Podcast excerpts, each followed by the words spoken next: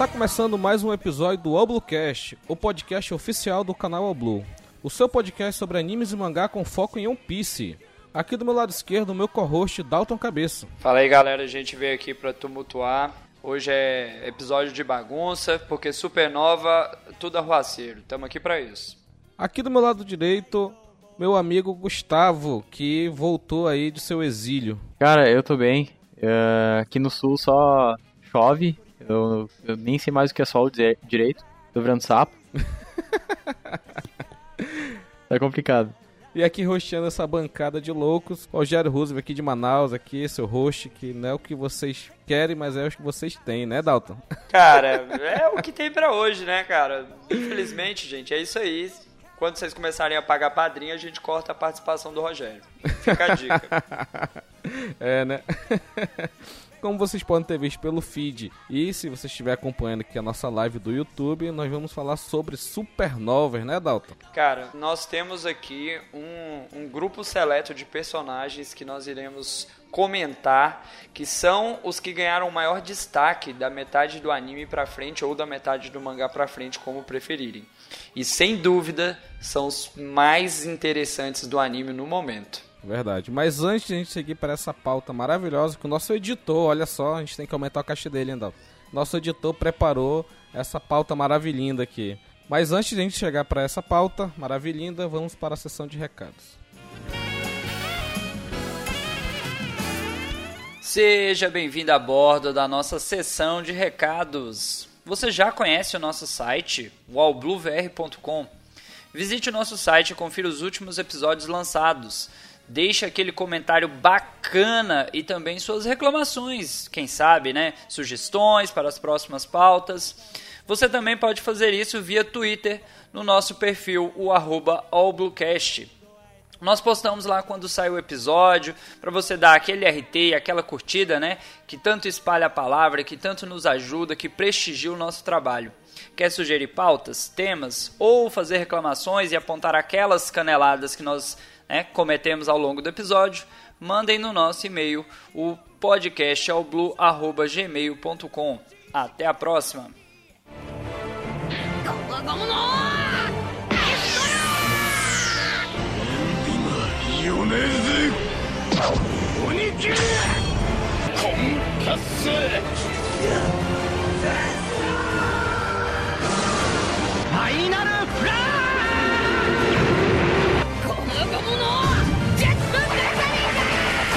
ーディアブルジャンボペグリエールアッシェ三刀流奥義一大三千大戦世界 Ao Bluecast.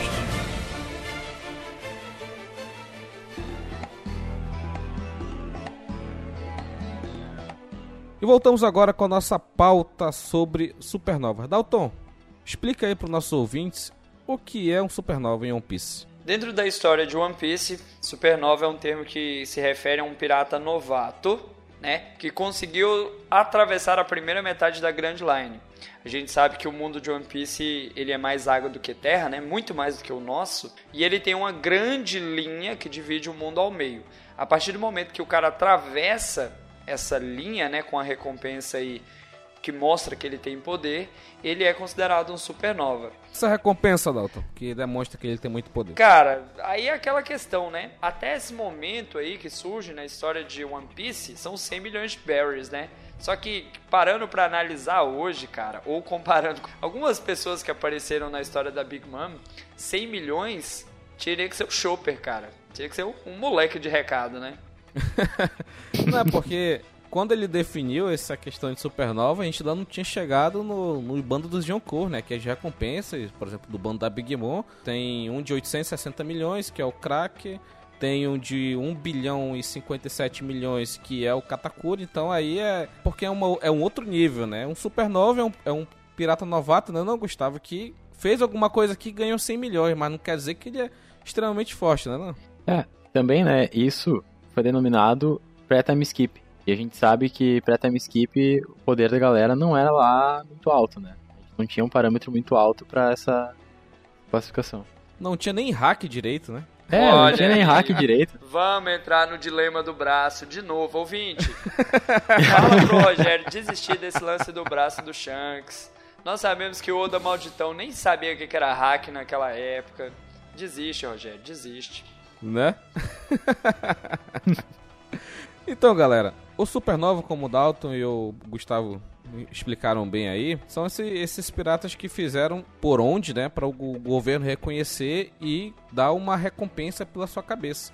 E essa recompensa acima de 100 milhões são considerados supernovas todos os piratas novatos com recompensas acima de 100 milhões que chegam na ilha de Sabaody, que é o fim da primeira metade da Grand Line, que tem o apelido de Paraíso, né? E para a segunda metade da Grand Line, que é o Novo Mundo, né? Essa recompensa de 100 milhões já é considerada bastante baixa, né? A gente vê que 100 milhões no Novo Mundo não é nada, né? A gente percebe o seguinte, que o cara que chega em Sabaody, se ele não for fodão, ele não dura 10 minutos do outro lado. Isso aí ficou claro no anime. Tanto que assim, a gente entende o porquê do Kuma ter espalhado os Mugiwara, todo aquele lance da galera treinando.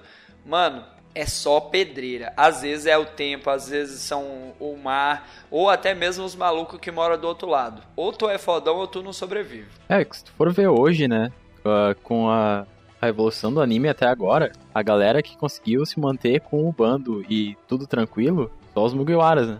E o Capone, naquelas. Pois é, né? Então, a gente vai falar do, da tripulação de alguns dos, supernovas aí, a gente vê que eles passaram mal bocados, né, cara? O Kid perdeu um braço é, e tá preso lá em um ano, então é, cara, é, os caras estão passando por um perrengue, né? Os Mugiwaras, né, tiveram aquela pausa de dois anos para treinar coisa que os outros não tiveram.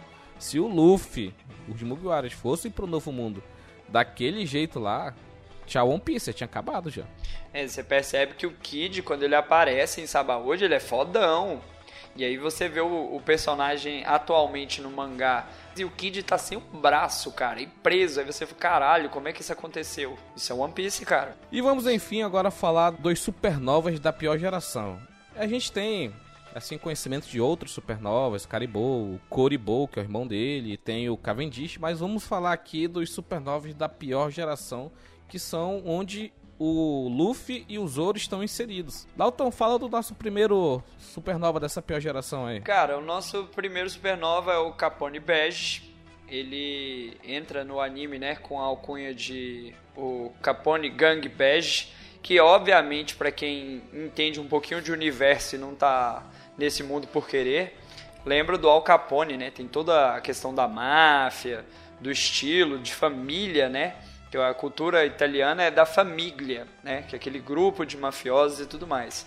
Ele, ele vai entrar aí na história antes do time skipping, obviamente, com a recompensa de 138 milhões de berries. Já era uma recompensa bem alta na época, né? E a gente não entende muito quais são os poderes dele e tudo mais.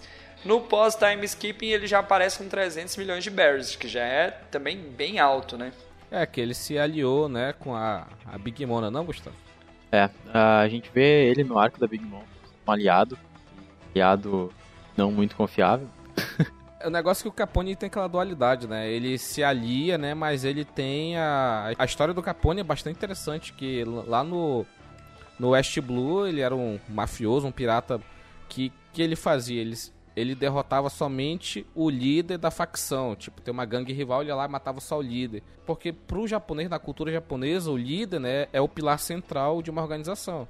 Se ele sai, então todo todo bando se desmorona, né? Imagina o, o Luffy morrendo quando o Roger morreu, o bando era extremamente forte, mas o bando se desfez. Então é, tem essa cultura, né? E o Capone Gangbang, ele apareceu no, no, primeiro momento como inimigo, né? Lá indo sequestrar, é, dar o convite do casamento pro Sanji, né? Aquele sequestro velado, né? Não, não, é não Dalton? Cara, eis a questão, né? Se ele tava ali porque ele já tava com um plano em mente, se ele tava trabalhando pra Big Mom, porque a gente percebe ao longo da história que ele é esperto, cara. Ele vai se aliar com quem tem o, um pouco a oferecer para ele. E aí ele acaba encontrando a Big Mom, a Big Mom já tem um outro projeto aí, vamos casar minhas filhas, né? Porque ajuda na família. E aí ele vai lá e busca o Sandy, mas essa, né, esse buscar não é bem um buscar, é um sequestro, mas não é bem um sequestro. É, essa parte é meio complicada, mas é interessante porque já mostra um pouco dos poderes dele e por que, ele é tão fodão, né? Sim, ele, ele nunca tem a, a índole clara, né? Ao longo disso tudo, a gente nunca sabe se ele tá realmente do lado do, dos Mugiwara ou não. Ó, na minha opinião, ele, ele já tinha esse plano em mente de derrubar ela, só que ele não tinha o poder necessário. E quando o Luffy invadiu lá, ele se aproveitou dessa jogada. Agora eu vou botar meu plano em mente. Porque, então, ele queria simplesmente matar Big Mom e ganhar o respeito, né, cara? Acaba que ele vai perceber que o Luffy, né, ou os Mugiwaras nesse caso, tem a acrescentar para ele. E o lance dele ter um poder, né? A fruta dele, a Shiro Shiro no Mi, que é a fruta do castelo. Eu achei que é um dos poderes mais interessantes, porque ele coloca a galera dentro do corpo dele, né, cara? É, porra. Tu tá assim, o cara tá passando no meio da cidade, tá com todo o bando lá, apostos para fazer o que quer, mas tá, só tem um, um mafioso passando, né, cara? Porra, é sensacional. Não, e a galera sai de dentro dele, se joga de dentro dele, é, é muito doido, cara. Ele é um cavalo de Troia ambulante, né? É verdade, né? Boa Se ele quiser. Gustavo, fala da nossa próxima supernova aí, já dando um pequeno spoiler. Então, a próxima é a Julie Bunny, que é a Devoradora. Dela. Duvido tu falar esse nome três vezes bem rápido. Julie Bunny. Julie Bunny, Julie Bunny. Julie. Quem que é essa Julie aí que eu não conheço? É, quem é a Julie? Julie Bunny. Sua, sua namorada. Gente, pensa aí, ó, ouvinte. O Gustavo tá lá na casa dele falando Julie Bunny, Julie Bunny. É a namorada dele. Quem que é essa Julie aí que você tá falando? É sorte que ah, ela não é. tá aqui. Deu sorte. Se o Gustavo cair da ligação, já sabemos, hein? ah, Continua aí, Gustavo. Então, uh, a recompensa dela, na época, era 140 milhões. E até hoje nunca mais apareceu recompensa para ela, então a gente sabe. E ela é a única mulher dos 11, né? Isso é um negócio que, pô, bem evidente já na época, ela era a única. E ela tem um poder bem estranho, né? Porra, um poder muito roubado e tem muitas teorias, né? E essa alcunha dela é sensacional, né? A Devoradora, né? Cara, come demais, bicho. Mas se eu tivesse o poder dela, né, cara, eu também ia comer que nem um desgraçado também. Mas aí às vezes é porque o poder dela gasta muita energia, por isso ela tem que comer muito. Deve ter uma justificativa. É, para fazer o que ela faz, né? Então tem que ter bastante energia. Eu concordo com você, Dato. Não tinha olhado para esse lado ainda. Pois é, eu até não me lembro, mas não aparece quanto tempo o poder dela tenha feito sobre alguém, né? Quando não é ela. Então, isso não foi explicado. O que é. acontece, pessoal? A, a Bonnie, ela tem uma fruta Makuma no Mi, que não foi falado o nome ainda, mas ela consegue é, se rejuvenescer e ao mesmo tempo ela consegue também ficar mais velha. Então ela fica nesse negócio. Será que isso é infinito para ela? Será que ela consegue fazer isso ou tem um limite? Porque é muito roubado, né? A pessoa tá para morrer lá com 100 anos, ela vai usa o poder e volta para 22, volta para 20. Mas aí a gente pode trazer um outro questionamento aqui, os ouvintes obviamente podem interagir tirando nossas dúvidas de teorias malucas. Será que ela tem uma idade fixa e ela só muda a aparência física? Porque aí é aquele lance, dentro de One Piece a gente não sabe necessariamente quantos anos vive uma pessoa. Tem personagem lá que parece que já está uns 300 anos na Terra. Tem outros lá que a gente não diz a idade que tem. Às vezes ela só muda a aparência dela. Rapaz, é. é... Então, cara. não... Você me pegou agora, porque. Como não foi explicado muita coisa dela, né? E, e, ela tá em volta, né, de muito, muito mistério, né? Quando ela fugiu, né? Ela conseguiu fugir, né? Lá da, da área de Marineford ali, de Sabaody. O Barba, Barba Negra pegou ela, né, raptou ela para entregar pro Acaíno. E o Acaíno quando chegou com ela, ele falou que ele ficou preocupado quando ela fugiu. Qual é essa ligação? Será que ela tem uma ligação com o Gorosei? Será que tem alguma ligação com o Stenryubito? Porque quando ela apareceu na Reverie, né? Ela ficou muito perturbada ao ver o Kuma. E dá a entender que eles têm alguma relação. Não sei se é filho dela ou se é marido, alguma coisa do tipo que não ficou muito claro. E cara, essa relação que ela tem com o Gorosei, existe uma teoria que esse poder dela ela consegue rejuvenescer outras pessoas. Se a gente pegar o Gorosei, dos, dos cinco velhinhos lá, um é, é, é louro, aparentemente novo, entendeu? Os outros quatro ainda estão tudo caquético naquela, né? Que a gente não sabe o nível de poder deles. Mas, por exemplo, será que ela, ela tem essa ligação com eles de ficar rejuvenescendo os, os Goroseis? Então, possivelmente essa Akuma no Mi foi repassada de geração em geração desde o século perdido e esses Gorosei são mesmo do, do século perdido? Pois é. Entra naquela, né, cara? O poder dela é só pra ela, o poder dela é transmitido. Esse poder é um poder de rejuvenescer ou é só a, a, a capa ali, só a casca? Ela é um, é um, dos personagens que ainda não foi desenvolvido, né? Porque o Oda, ele não, não gosta de só desenvolver personagens, ele gosta de escrever personagens. Então, em vez de ele desenvolver ela, que foi apresentada há 300 capítulos do mangá, ele tá apresentando mais 50 agora em um ano. Percebam. Eu acho que tem mais de 300, hein? Deve ter uns 500 aí. É. e o Oda geralmente ele desenvolve o personagem quando ele tem algum vínculo direto com, a, com o arco, né? Então, Sim. acho que a hora dela vai, vai chegar mais... ainda. Acho que vai ser mais pro final, né? Porque quando vai derrubar os Tenryubits, né? O governo mundial, toda essa coisa.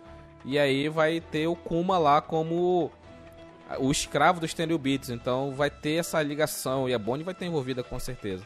Só um comentário aqui do, do Alisson aqui no chat, ele mandou bem assim, ó. O Oda é tipo J.J. Abrams. Ele inventa um mistério e se vira para amarrar daqui a alguns anos.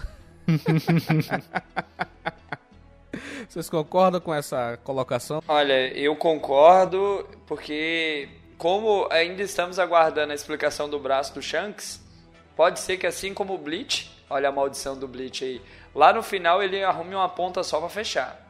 Mas não sabemos. E respondendo outro comentário dele aqui, o Luffy come muito porque ele é guloso e gasta muita energia. É, tem aquela gag, né, que ele tem que comer muito para ter bastante energia para usar o guia second, o guia third, o guia force, entendeu? Quando ele tá cansado, ele quer comer carne para repor as energias, então a justificativa é bem essa. Tirando o Tank Man, que puta merda, aquilo não, é, não pode, não deveria nem existir o Tank Man, cara. Ai, ai.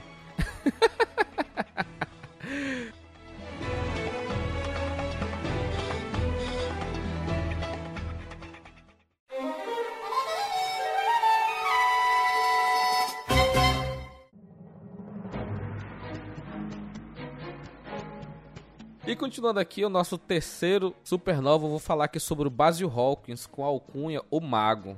A recompensa deles antes do time skip era 249 milhões de berries e pós time skip 320 milhões de berries. Não é tão alto, né, comparado com, por exemplo, o Luffy, que é 1.5 bi mais 320 milhões, dependendo da, da, sua relevância né, no mundo de One Piece, é uma boa recompensa, porque hoje o Basil Hawkins ele é um subordinado do Kaido. Ele não é uma posição de protagonista como o Luffy, não é protagonista do mangá, mas ele é capitão e tal, ele tem a sua própria jornada. O Basil Hawkins ele tem a jornada dele, mas ele está atrelado a um, um ser superior, então ele vai ficar sempre nessa, né? Debaixo da saia do Kaido. Cara, é, pra mim ele entra na saga de personagens que ainda não foram desenvolvidos. Agora em um ano começou a aparecer um pouquinho do Hawks, começou a mostrar um pouquinho, né? Pra que que ele veio, o que que ele faz. Porque assim, eu não sei se vocês, quando estavam assistindo o anime, tiveram essa impressão que essa galera simplesmente brotou, né? Chegou lá em Sabaody, ninguém nunca tinha ouvido falar deles foi apresentou todo mundo ali e depois todo mundo subiu. E sumiu. O, o próprio Oda ele falou que ele, ele criou os supernovas assim, foi muito rápido para poder dar uma uma preenchida né, na, na história. E o Basil Hawks foi um desses sorteados e ele foi um sorteado dos mais azarados do mundo. Ele estava fazendo um plano junto com o, o Kid e o Apu. E no, no dia dessa reunião que estavam tramando para derrotar o Shanks, cai de uma altura de 10 mil metros o Kaido na ilha que ele estava. E ele, o Apu, se é, rebaixaram, né? E foram seguir o Kaido para não morrer. Diferente do Kid, né? Que pegou um cacete e estava preso até pouco tempo na prisão de Wano, né? Pensa, pensa o quanto azarado você tem que ser para você estar tá numa ilha na puta que pariu de One Piece. Desculpa, gente, palavrão, às vezes eu falo. É, e do nada, cara, cai o Kaido. Pensa, aquele dragão gigantesco, né? Bêbado provavelmente, e o cara vira um ser humano de novo e despenca numa ilha. Só no novo mundo, cara. Não, cara, o, o Hawkins pra mim, ele tá sendo um dos mais interessantes de um ano. O poder dele é bem estranho e ele é forte, né? Ele não é qualquer oponente e as lutas são muito interessantes, são dinâmicas. Ele foi o, o primeiro cara do Novo Mundo que conseguiu fazer o Zorão sangrar, né? É, e tava o Zoro junto com o Luffy, né? E eles não continuaram lutando, Oi? né? Eles preferiam fugir ainda. Sim, sim. É, porque eles. Acho que ele estava no momento ali de reencontrar, né, galera, para poder fazer alguma coisa. Mas eu acho que ele tinha sim capacidade de, de peitar, Sim, né? sim. Eu, eu tenho esperança ainda que o Zoro vai descer o cacete no Basil Hawks, porque nós temos um, um, um espadachim que é forte, cara. O Zoro é forte. Só que o Basil Hawks ele já tem um estilo de luta que é meio místico. A gente não sabe se é uma coisa de, de física, de força física. Não, não desenvolveu bem isso ainda. E é o que a gente está esperando, né? Que eles comecem a desenvolver esses personagens que foram apresentados aí, como o Rogério disse, há 500 capítulos atrás e mostrando o porquê que eles ganharam, né, esse título de supernovas. E parece ter um poder bem estranho de lutar se o cara não conhece. Sim, ele tem esse poder de voodoo, né? Será que a gente viu, né, que o Katakuri, ele tem, o- ele consegue ver o futuro, né? Baseado no hack da observação. Será que uma das variáveis, né, do hack da observação é prever probabilidade de acontecimento, porque tudo que acontece com o Basil Hawks, assim, ele tá próximo, ele coloca as cartinhas de tarô dele e ele fala: "Ah, isso não vai acontecer, tem tantos por cento de probabilidade disso acontecer e tal". Será que o hack da observação também tem essa característica? Aí já é o, o Oda usando cheat nos personagens já. Aí já é apelação, porque não foi apresentado até então esse poder de leitura do tempo. Prever um ataque inimigo, beleza. A gente já viu isso lá no Katakuri. Mas no nível, assim, como está sendo discutido aí do Basil Hawks, como se ele prevesse o futuro, acho que não. Acho que ainda está dentro da ideia do hack ainda. Cara, e pra finalizar aqui a questão do Basil Hawkins, é, ele tem essa Akuma no Mi dele, além dele poder se transformar no espantalho gigante, ele tem um cheat muito grande, cara, que ele consegue transferir o dano pros bonequinhos de voodoo que tá interligado com a vida de outra pessoa. A gente viu isso no arquipélago de Sabaody, quando ele lutou contra o Kizaru. O Kizaru chegou lá, que ele falando bem assim, velocidade é poder, ou seja, levou um chute na velocidade da luz, ele pega um, um chutaço no meio da fuça, que todo esse dano foi transferido pra uma outra pessoa e essa pessoa morreu com aquele chute, e ele ficou tranquilo. Então ele tem inúmeras vidas, entendeu? Será que essa quantidade de bonecos de voodoo pra proteger a vida dele é infinito também? Será que esse poder dele é semelhante ao daquele outro personagem que passava lá as sombras de um corpo pro outro, que eu acabei de esquecer o nome, que eu estou pesquisando? O Moria. Será que tem alguma coisa a ver com aquele poder do Moria? Cara, o do Moria, ele pega a sombra e coloca em um corpo inanimado, né? Num zumbi. E aquele zumbi pega as características, né? Daquele, usu- daquele dono da sombra. Tipo o Ors, ele pegou a sombra, ele colocou a sombra do Luffy, o Ors gigantaço tava lá fazendo gomo gomo no pistol, gomo gomo no Gatling Gun, sabe? Um monte de situação, então. Mas está se apossando do corpo de alguém, de uma certa maneira, né? Tá, tá se apossando. Eu acredito que ele faça isso previamente, né? Ele deve ter que colocar os voodoos lá no. fazer um bonequinho ou algo do tipo com o poder dele antes pra só ter isso, sabe? Será que ele pode ter mil bonequinhos? Porque ele tem mil vidas, cara. O cara que lutar com ele tem que ter uma estamina muito grande. Pro cara morrer mil vezes, o cara vai. Sabe? Mas se fosse assim, Foda. ele não teria peitado o Kaido? É, pois é. Ah, mas ele ia perder as mil vidas, né, Ou seja, né? É- Mil é pouco. ele é forte, mas ele não é, ele não é burro, né, também, né? É, ele, ele deve ter um- uma limitação. É, tem que ter, né? Senão é. É tipo a, a mancherry, sei lá, aquela fruta da, do dente de leão dela lá que cura todo mundo, que é a, a Rio Rio no Mi, né? Que é a fruta da cura. Porra, se aquilo não tiver uma limitação, porra, tá que pariu, hein? É ficar usando colírio e ficar curando todo mundo. E Dalton, fala do nosso próximo Supernova. O aí. próximo Supernova é um cara que eu admiro muito, porque ele é um personagem que já apareceu fodão lá em Sabaúde, que é o Eustace Kid. O Kid ele começa lá antes do time skip. Ouçam bem, 315 milhões de berries. Confere isso, produção. Era isso tudo mesmo? Era isso. Quando ele chegou lá em, em Sabaody, a recompensa dele É, era cara. maior que a do Luffy. E aí vocês curtem que o cara pós time skipping, né, até o momento tá com a recompensa de 470 milhões de berries. Quando ele aparece na história, a gente vê que ele fica ali observando o Luffy, fica analisando toda a movimentação e ele já mostra que ele tem uma Akuma no Mi no mínimo interessante. Eu acho bastante interessante o poder dele, que ele controla o metal de uma certa, ele é um magneto de One Piece, cara. Ele consegue controlar ali a gravidade em volta dele, eu não sei que porra que é. E ele usa esse poder como se fosse uma extensão do corpo dele.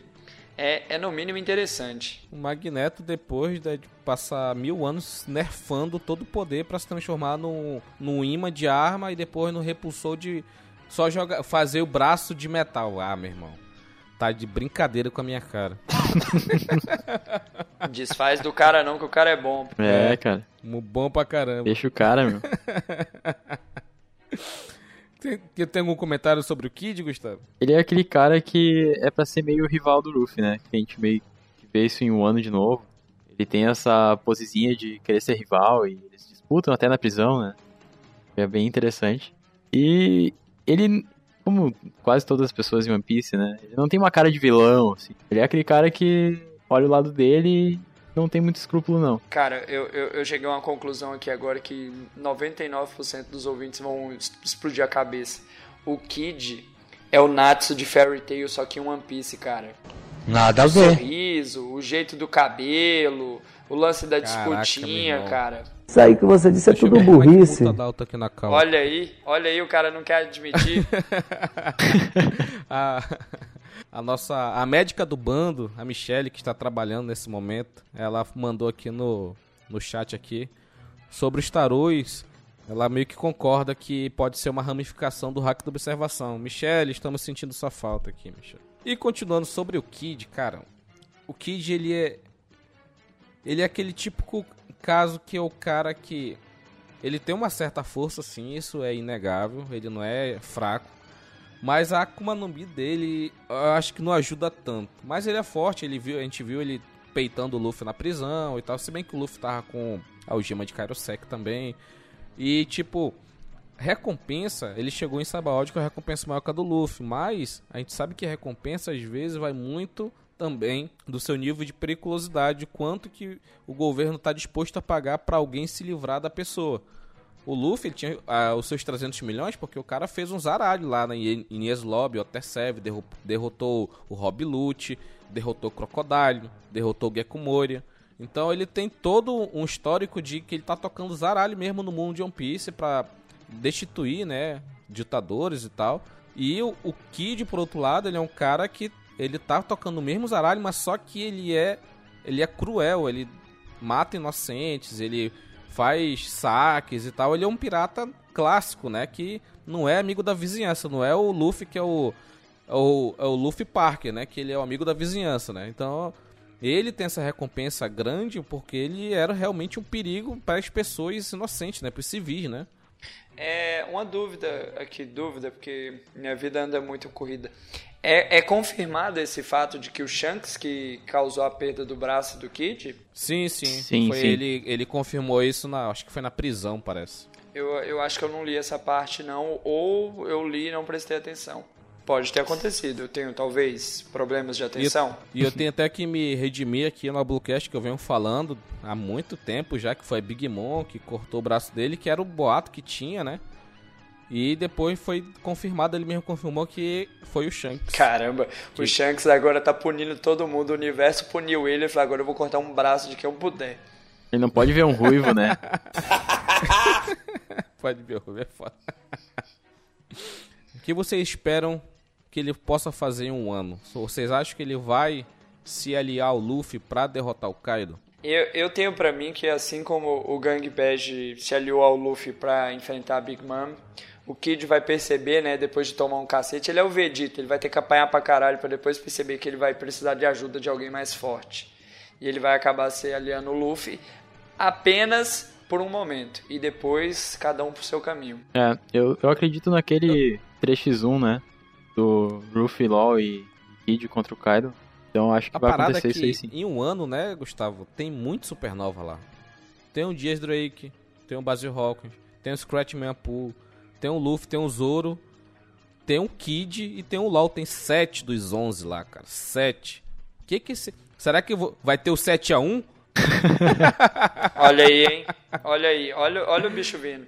Então, vocês acham que pode ter essa grande união dos supernovas contra o Kaido? Porque eu não acredito que, tirando o Drake, né, o Jazz Drake, que ele quis mesmo ser um subordinado do Kaido, os outros lá, o Basil Rock, o Scratchman Apu e o Kid que estão lá, estão lá Os dois porque arregaram e viraram subordinado, e o Kid porque peitou e pegou um cacete.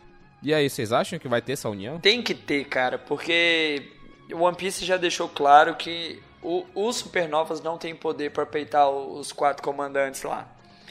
E Quatro Yonkous. quatro Yonkous, quatro comandantes, é o princípio é o mesmo. E a Big Mom deixou claro isso também. Se for só um, não dá pro cheiro. Se o, o Kaido é mais forte que os outros ainda, cara, pode juntar uns 4, 5 aí pra ver se consegue. Pois é. Cara, mas se, se, isso acontecer, cara, vai é fairy o poder da amizade, vamos lá. Todo... Não, da Ah, amizade não, da necessidade. Não, mas uma coisa que eu quero pontuar aqui é que bando fraco, meu. Um bando de Akuma no Mi de Zoa, tudo defeituosa. Pelo amor de Deus, mano. Eu tinha todo um hype, mano, com o bando do Kaido. Fiquei tão triste. Mas o cara é tão forte, cara, que ele não precisa nem ter subordinado forte não, porque a galera não vai chegar perto. É. Pois é, Vamos- cara. Vamos esperar, né? Ti- É, fora os três, né? ti- tirando os três, né? Kaido, King e Queen. Esses aí, meu irmão. Putz, agora os outros, mano. Ai, ai, dá uma tristeza. Mas enfim. Rogério ficou chateado, Vou- ouvintes, percebam.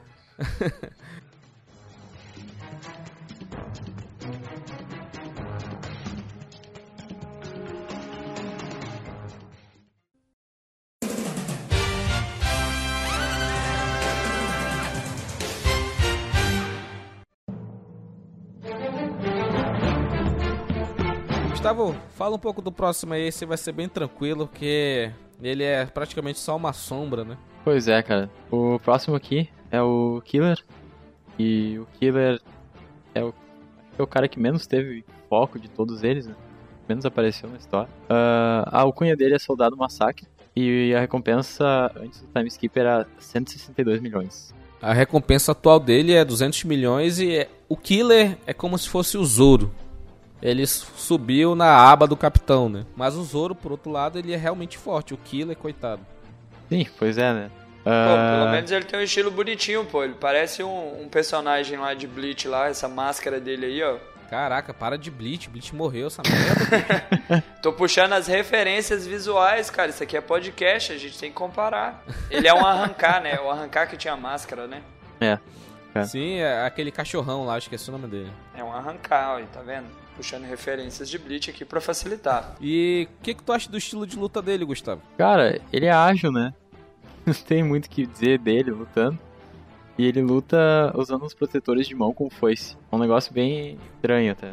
Me lembra. Ele me lembra o banana de pijama misturado com mãos de tesoura. Como é que é o Não, não, negócio? não, peraí, peraí, peraí. Caraca.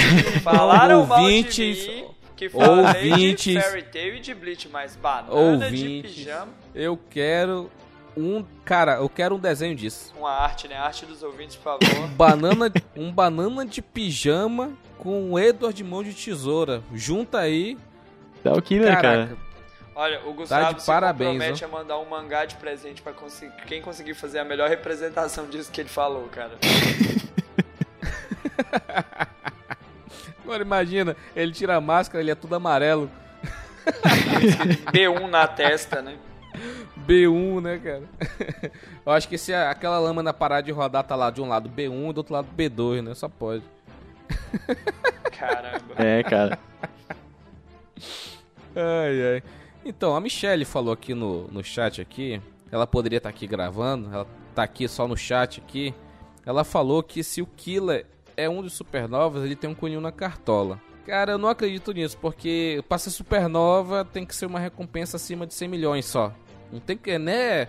Ah, o cara tem que ser super poderoso, não. É recompensa acima de 100 milhões, é um supernova. Pode ser o Coribou, aquele, o irmão do Caribou, que tem um lagarto na cabeça, que é um retardado lá.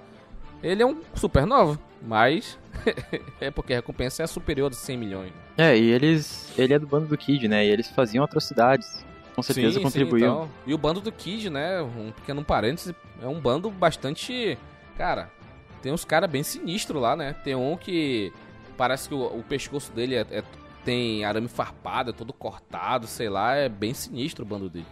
é, é aquele lance, né? O, o capitão é ruim, o subordinado é ruim, não tem ninguém que seja fisicamente aparentável, né? Porque o killer aí, essa máscara furada dele, como é que é o rosto desse cara por trás? Deve ser todo estilhaçado, rasgado. E aí? Já pensou?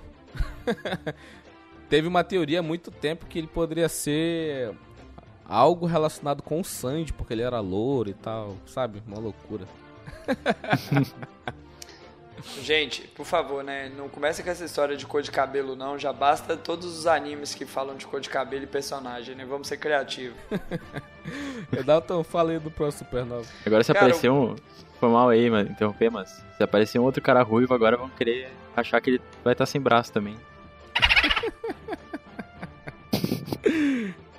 O próximo, próximo supernova que nós temos aqui é um cara que eu, eu vou falar não necessariamente dele primeiro, mas eu vou falar desse dessa espécie dentro de One Piece, desse Scratchman Apu. Cara, que galerinha feia, mano. É uma galera que tem eles têm mais osso que o resto da galera, tem mais junta que o resto da galera. Parece que o cara tá quebrado, mano. É a tribo dos braços longos e tem dois cotovelos. É, cara, um cotovelo você já bate, já dói pra caramba. Imagina você ter dois, mano. Ele tem a alcunha de rugido do mar. Ele chega lá em Sabaody lá com a, uma recompensa relativamente alta, né? 198 milhões de berries. E no pós-time skipping ele tá aí com a recompensa de 350 milhões. Essa galera dos braços longos, a gente sabe que essa galera luta pra caramba. É a galera do taijutsu, né? Ele tem todo um estilo diferenciado de lutar. Mas é um Não é outro. Naruto. Hã? Não é Naruto. Taijutsu é o estilo de luta, o seu otaku. Otaku poser. Luta corpo a Eu tô corpo. zoando contigo, Eu cara. sei. Pô, Mas eu não vou sair do personagem. Eu fico sem voz até o final dessa gravação, mas não perco a oportunidade. E, assim, ele foi um dos personagens que, ao meu ver, também não desenvolveram nada. Eu não lembro dele lutando, eu não lembro dele no anime, porque simplesmente passou. Não, ele, lutou, ele tentou lutar com o Kizaru, né? Que ele tem aquela Akuma no Mi lá de. Cara, de. Sei lá, instrumento musical. Que ele, o, o- os dentes deles são piano. Aí, pô, ele consegue fazer um negócio lá, flauta. Ele faz uma batera flauta de na carne, cabeça né? dele. Flauta de carne eu conheço, hein? De outra, outra história ali. Eu sou Essa flauta de carne é safadinho. dos amigos lá do Chorume, eles conhecem bem. e, cara, é bem interessante o conceito, né? O som, né, ele é, é- é uma vibração no ar, né? Então, ele o que, que ele fez quando ele tava lá, tentou lutar com o Kizaru? Ele fez lá um solo lá de bateria, de não sei o que, pá. E no final das contas, a onda sonora foi viajando pelo ar e cortou o pescoço do Kizaru, né? Só que o Kizaru é uma logia, né? Então aquele ataque sem estar tá imbuído hack do armamento não serviu de nada, né? Então, cara, é um conceito bastante interessante que é como se fosse o, o- um pouco do Karate Tritão, né? Que o, o soco, ele movimenta as partículas de água que estão suspensas no ar e também no corpo do- da pessoa. Ah, o, o, o Kid, ele consegue passar o ataque dele pelas vibrações sonoras e fazer um ataque cortante no inimigo, né? Então ele pode estar à distância, onde a pessoa está escutando aquela, aquela, aquele ruído, né? Ele pode estar dentro do range de ação do poder da Akuma no Mi dele. É bastante interessante o conceito. Editor, você pegou essa canelada aí, né? É ele claro. Falou Scratch meu apoio, ele falou Kid, né? Joga isso aí Falei lá no Kid? extra lá pra mim, por favor. Scratch pu, cara. Porque as minhas caneladas não passam, não vou deixar as do Rogério passar também não. Ei, Gustavo, eu falei Kid ou Scratch? mano? Ah, Kid. É mesmo? Eu É? Putz, Mas o a gente editor aceita, não vai né? deixar ele. algum comentário sobre o Apu pra gente continuar? Ele é feio pra caramba. É verdade. E continuando aqui, vamos falar sobre o Dias Drake, ou X-Drake, depende do, do jeito que você quiser falar aí. Ele tem a alcunha de Red Flag. E a recompensa dele antes do time skip era 222 milhões de berries e pós time skip ainda não foi revelada. Ele é um ex-contra-almirante da marinha e ele se tornou um pirata né, no North Blue, ou seja, no mesmo mar do Sandy, lá da Guerma, e também do Basil Hawkins, então eles são conterrâneos lá. E ele é capitão dos piratas Drake, né? E ele tem a Akuma no Mi Zoan Ancestral modelo Alossauro. É, o Drake agora ele faz parte do bando do Kaido, né, cara? Ele tinha sempre teve um certo interesse no Kaido. Será que é por conta dessa ligação, né, das Akuma no Mi que ele o Kaido é o Kaido das 100 feras, né? E, Akuma- e grande maioria lá da das frutas que estão envolvidas dos personagens mais fortes do bando de Kaido, tipo o Page One, o, o King, aí também o Dias Drake, são três personagens que têm Akuma, Akuma no Mi do modelo ancestral, né? Dinossauro, que no One Piece o Oda fez o favor de colocar é, Ryu Ryu no Mi modelo, aí o nome do dinossauro. Ryu Ryu é como se fosse um dragão, né? Então é, é essa é a tradução. É fruta do dragão modelo Alossauro, fruta do dragão modelo o, o Espinossauro, que é do Page One, por exemplo. Então tem esse esse negócio. Será que é por isso que ele tinha esse interesse ou tinha alguma coisa além? Cara, às vezes a, a, origem dessa fruta dele, como ela foi parar com ele, tem a ver com, com Kaido, né? A gente sabe que, como eles foram jogados lá em Sabaody, pode ser que apareça em um flashback contando a história dele em algum momento. Porque o One Piece é isso, né? O One Piece o cara joga o personagem, depois vem 500 flashbacks aí para contar o passado. E essa Zoan, né? Esse poder dele é, é chamativo, cara. Porque o cara vira um dinossauro. Não é uma coisinha assim, não é um bichinho, né? É um puta de um dinossauro. E como o nosso querido host falou, um alossauro. Eu joguei no Google e conferi. e cara, o Zoan, né? Ele. As frutas, né? Zoãs, eles dão um poder a mais, né? Eles fortalecem o corpo do usuário.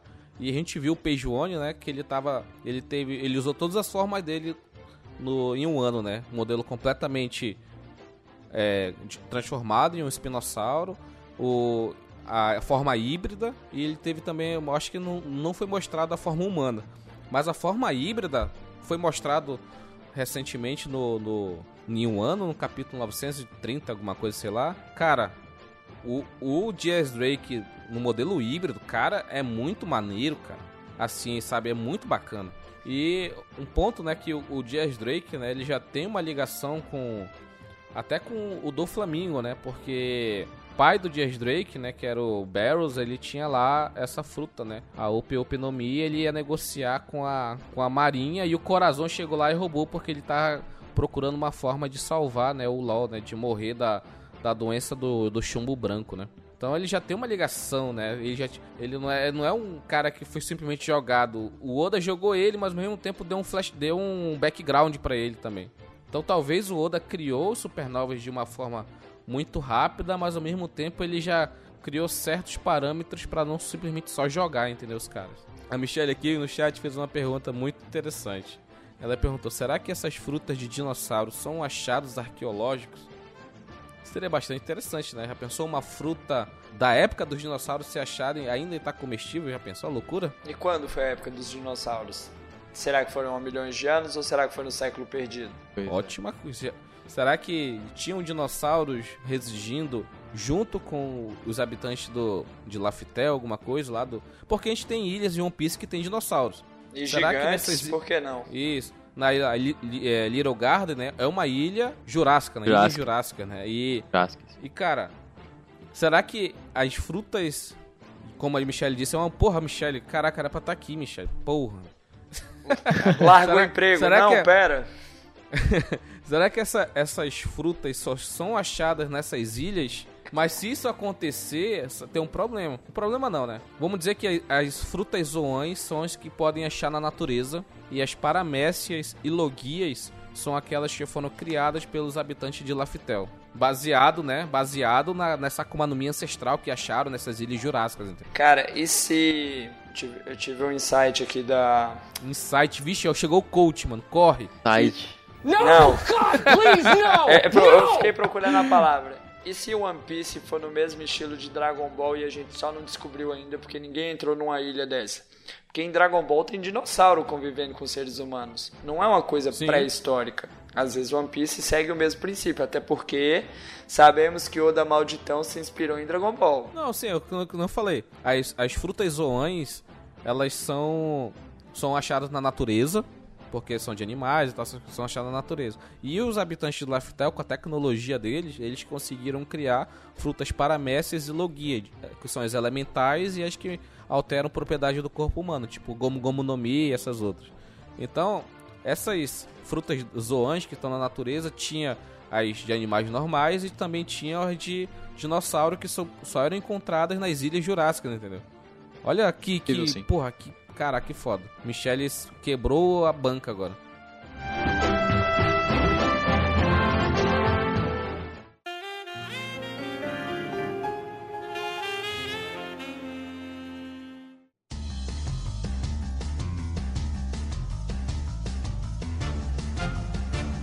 É, Dalton fala do próximo Supernova. Cara, vamos lá. O próximo aqui é o Uruj, conhecido aí, né, alcunha de O Monge Misterioso. Ele chega em Sabaody, no meio daquela zona toda de venda de escravo e tudo mais, com a recompensa de 108 milhões de berries. E no pós-time skip ainda não foi revelada a recompensa dele. Cara, esse é um dos personagens que tem um visual mais bacana dessa galera, porque ele veio de, de Skype, Skypia ou Skype, como você preferir. E ele tem umas asinhas, mano. O cara é gigante, mano. Ele tem umas asinhas. Você fala, essas asinhas não te faz voar, não, mano. Não tem base. e ele é um brucutu gigantão que usa um colar, né? Que esse colar é um, um colar religioso. Eu só não vou saber dizer o nome. Que essas contas que tem nele servem para fazer as orações. E esse bicho é forte pra caramba, mano. É um colar budista, né? É, Taoísta, eu acho que é assim. de budismo mesmo. Cara, o Oruge ele fez certas coisas bastante interessantes, né, no, no pós-time skip, né? Ele derrotou o Snack, né? Que era um comandante da Big Mom, um filho da Big Mom. Foi derrotado pelo Crack. Mas ele conseguiu derrotar um comandante de Yonkou, né? Se bem que o Snack, né, porra, perder pro Oruge, né? E ele teve uma participação bastante interessante, né? Depois dessa luta que ele pegou, eh, desse cacete que ele pegou do crack, né? Ele foi para uma para pro terminal Balloon, né, que é aquela ilha do céu onde os balões das crianças vão, né? Que é uma hum. caraca, sensacional essa ilha, né? Essa ilha do céu. E o Kaido aparece por lá e ele ele faz uma oração lá, não, vai lá, não sei o que, pá, vai em paz. Ele queria bem que o cara se matasse, mas o Kaido é indestrutível, né? Cara, o Kaido até tenta, né? Mas o universo não quer que ele morra. Não quer. E completando aí mais sobre o Uruji, o cara tem uma, uma massa muscular, você vê que ele dá aquela aumentada no físico dele, ele fica quase assim, né? Parecido com os gigantes. Só que o cara é só grandão, velho. Isso é bomba, velho. Ó, galera aí, você, você jovem, jovem gafanhoto que tá entrando na academia hoje. Se alguém chegar e falar assim, ó, toma esse veneninho aqui que tu vai ficar grandão, cara, tu vai virar o Goku. Cai nessa não, mano. Tu vai virar balão. Vai nessa não, que isso é ruim. É, cara, esse, essa inflada de músculo que ele consegue fazer aí, lembra o Vegeta usando aquela Super Saiyajin mais forte, né? Fica mais lento e tal. Sim, sim. É o Trunks, né? É o Trunks do futuro tentando ficar fortão e só fica bombado, né? É a mesma ideia. Não dá certo, cara. Assista os outros animes o... e perceba. Por onde está o Uruj, né? Será que o Uruj ainda está se recuperando do cacete que ele pegou? Certeza, não, cara. Não, ainda não vimos nada depois dessa aparição que ele teve. Ele tá lá na Ilha do Céu, lá de boinha, olhando para baixo, falando, volto nada. Olha a galera que tá lá embaixo. Vou ficar aqui. pra quê? Tô de boa aqui, o anel foi derrotado, tô tranquilo agora. Agora que a Enel, Enel foi é. derrotada, a conta de energia ficou até mais barata, não vou descer nada. Para quem é do Centro-Oeste, a Enel é a empresa de energia elétrica que cobra uma fortuna, gente. Piada do Goiás! Agora vamos falar de um supernova que foi muito, muito, muito mesmo. É, Filha da puta. Explorado, ah, não, explorado pelo Oda, calma. Você já tá indo pelo lado do hate, calma seu coração que é o Trafalgar de Waterloo, que alcunha o, ciru o cirurgião da morte. Cara, uma ótima alcunha, né, bicho? Ótima alcunha. E a recompensa dele antes do time skip era 200 milhões de berries e depois do time skip 500 milhões de berries. Cara, que personagem incrível, com uma história densa, né, bicho? Que história triste que ele tem, cara. Esse, esse sofreu pra caramba, né? Ele, ele tem um início bonito, tudo mais, e de repente esse, esse início bonito vira uma tragédia, e alguém que vai ajudar ele sofre também. Você entende o porquê que ele é amargurado, você entende porquê que ele não gosta de confiar tanto nas pessoas, a não ser no próprio bando, né?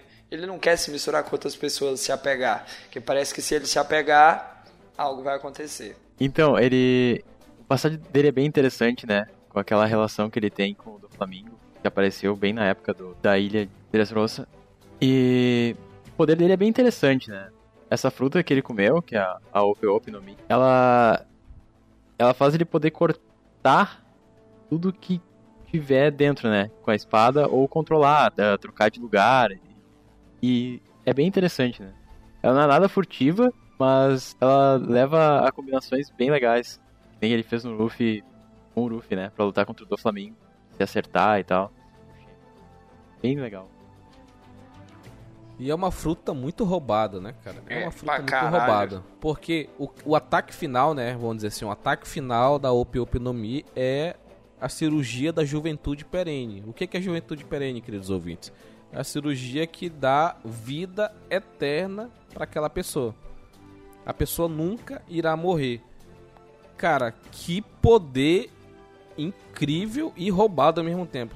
É por isso que o, o Drake, o Drake já, o, o do Flamengo queria muito essa fruta, porque ele ia fazer um subordinado dele fazer essa cirurgia da juventude perene no do Flamengo para ele ter essa juventude eterna, né? Então, como isso não aconteceu, cara, a gente, eu espero um dia que eu não, eu não quero, mas existem teorias que o, o Luffy vai ser agraciado com a juventude perene. Eu não quero isso, cara.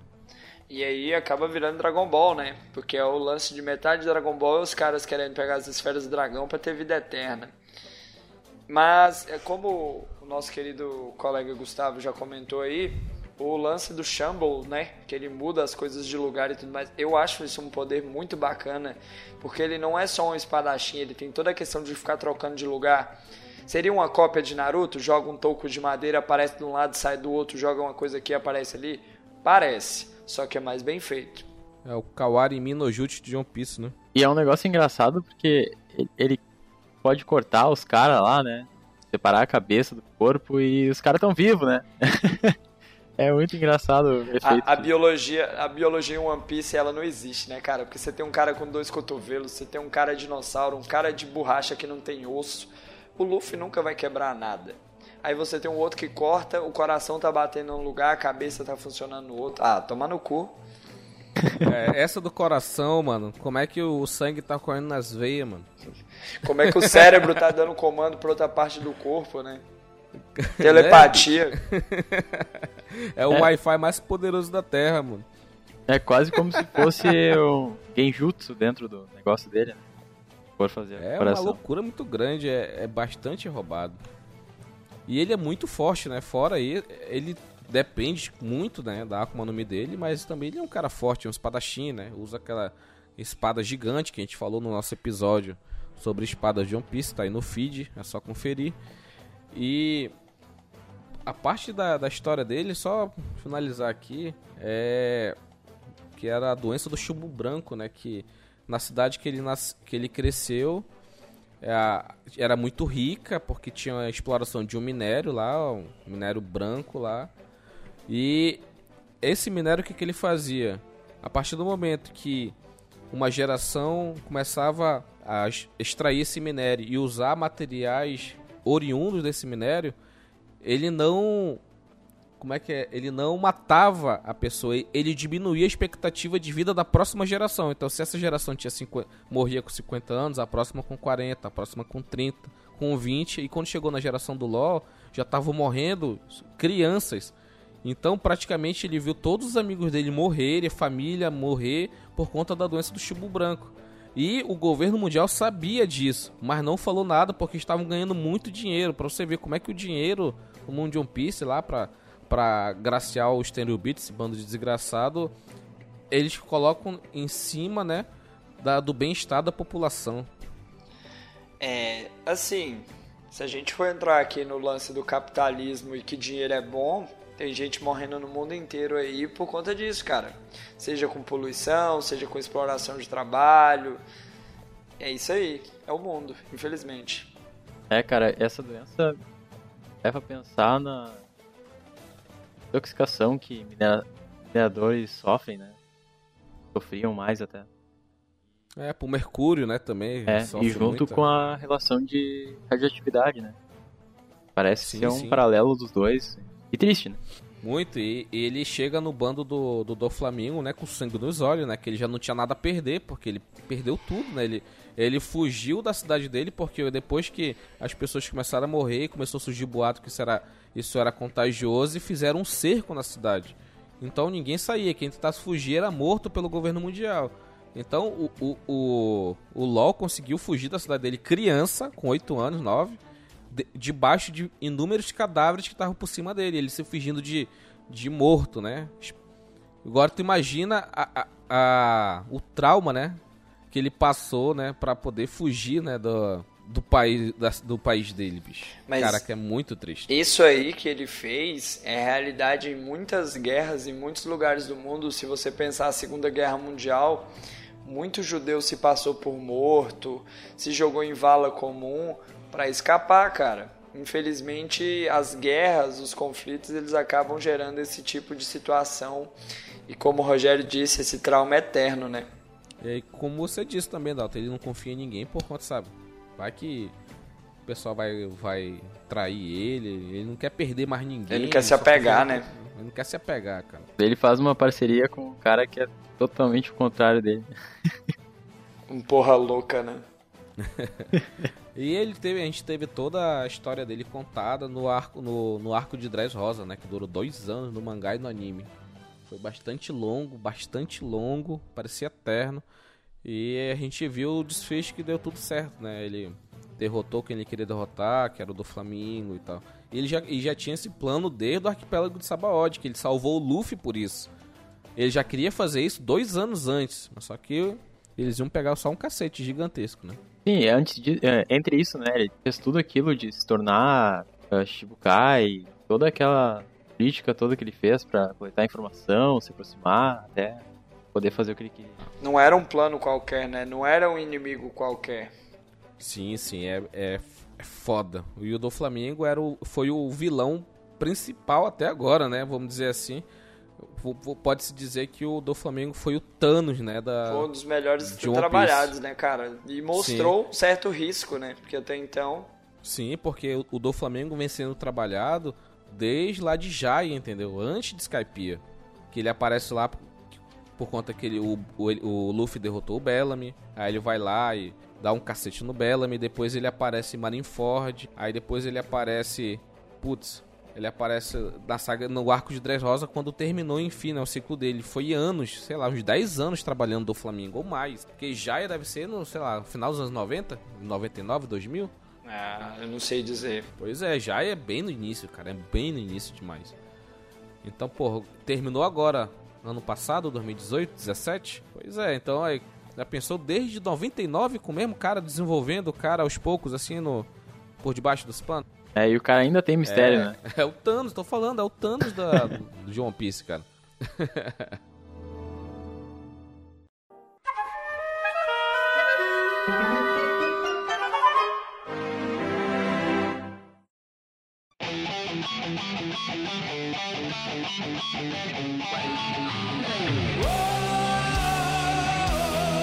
E para finalizar esse episódio sensacional sobre supernovas, tem o Zoro e o Luffy, né, que dispensa as apresentações, né? O Zoro é o caçador de piratas.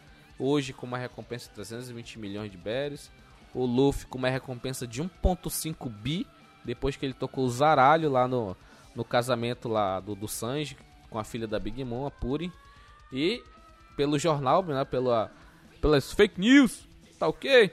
Ele é o quinto Yonko, é o, é o, não é o quinto Yonko, é o Gokou, né? É o, é o quinto imperador. Os caras estão apelando, né? 1.5 bilhões, cara.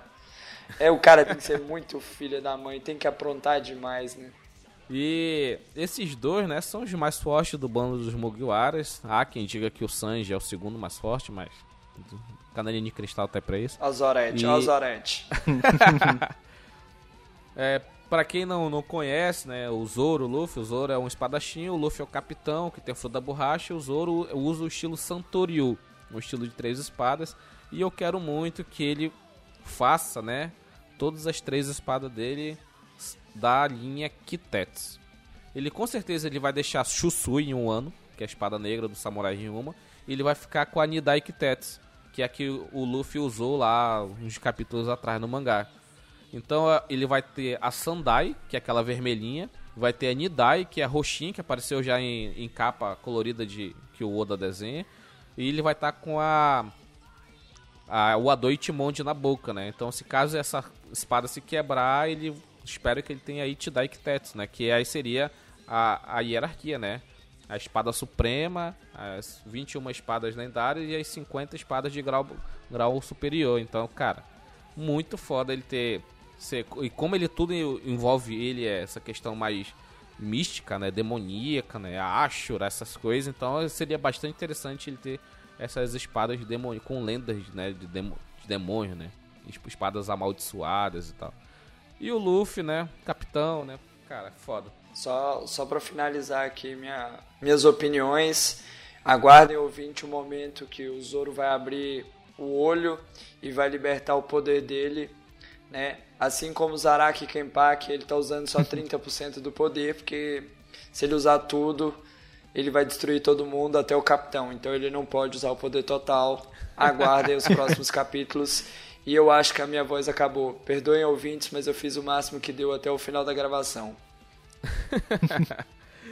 Só esperamos agora, né? Estamos em um ano no momento dessa gravação. Só esperamos que mais, tenhamos né, mais coisas do Zoro, né? Porque esse esse arco é o arco dele, cara. Que é de samurais, espadas e tal, sabe? É o arco dele e com certeza vai ter um desenvolvimento maior da história do Zoro, né? E o Luffy, né? Como que ele vai derrotar o Kaido é uma grande incógnita. Se ele vai se juntar com todos os supernovas como que ele vai fazer isso? Porque da Big Mom ele fugiu. Deu um miguezinho que não tava com a tripulação toda lá com ele, não sei o que mais não. Fugiu, que no Gear Force não tem condição de derrotar a Big Mom. Esperamos ver, né? Um Gear Fifth, né? Vamos esperar, né? Uma nova marcha do da fruta Gomu Gomu no Mi, né? Deixe nos comentários aí, pessoal. O que, que vocês acham de como que o Luffy vai derrotar o Kaido? Se ele vai se aliar com todo mundo? Vai, vai ser o novo Tail aí?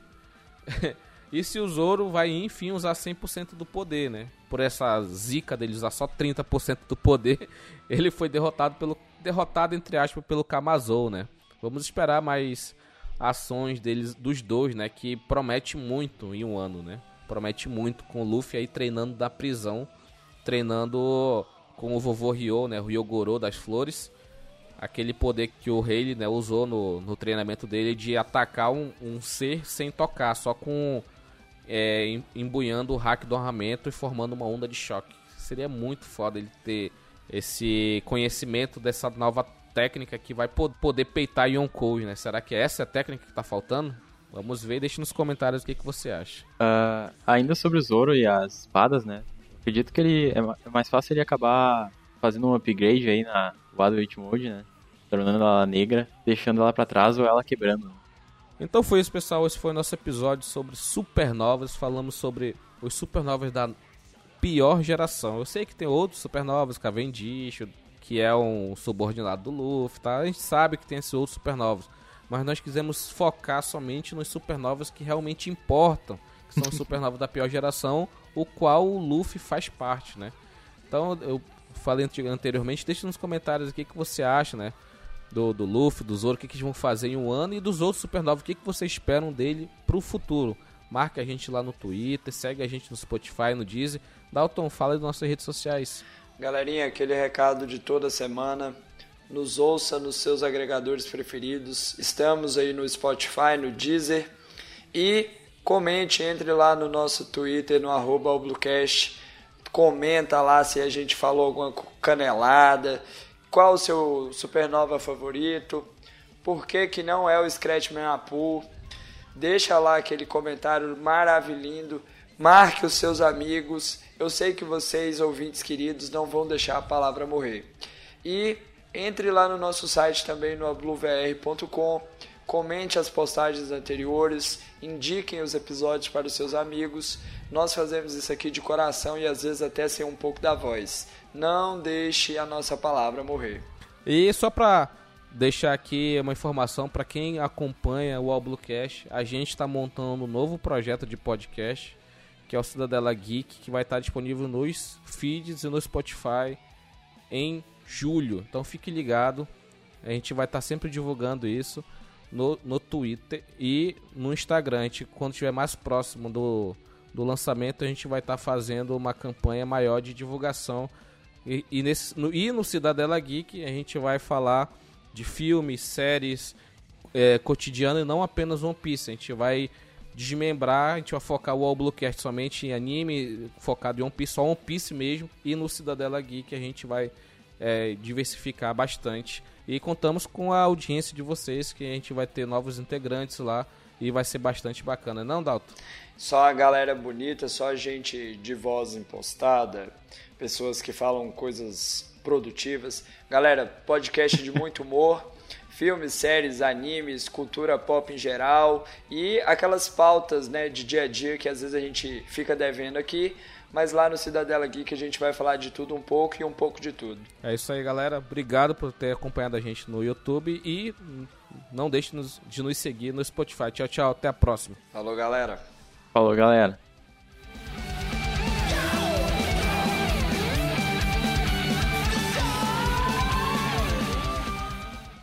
E ele tem a Akuma no Mi Zoan Ancestral modelo Alossauro, tá, Bruno? Colocou aqui T-Rex, tá? É Alossauro, bebê.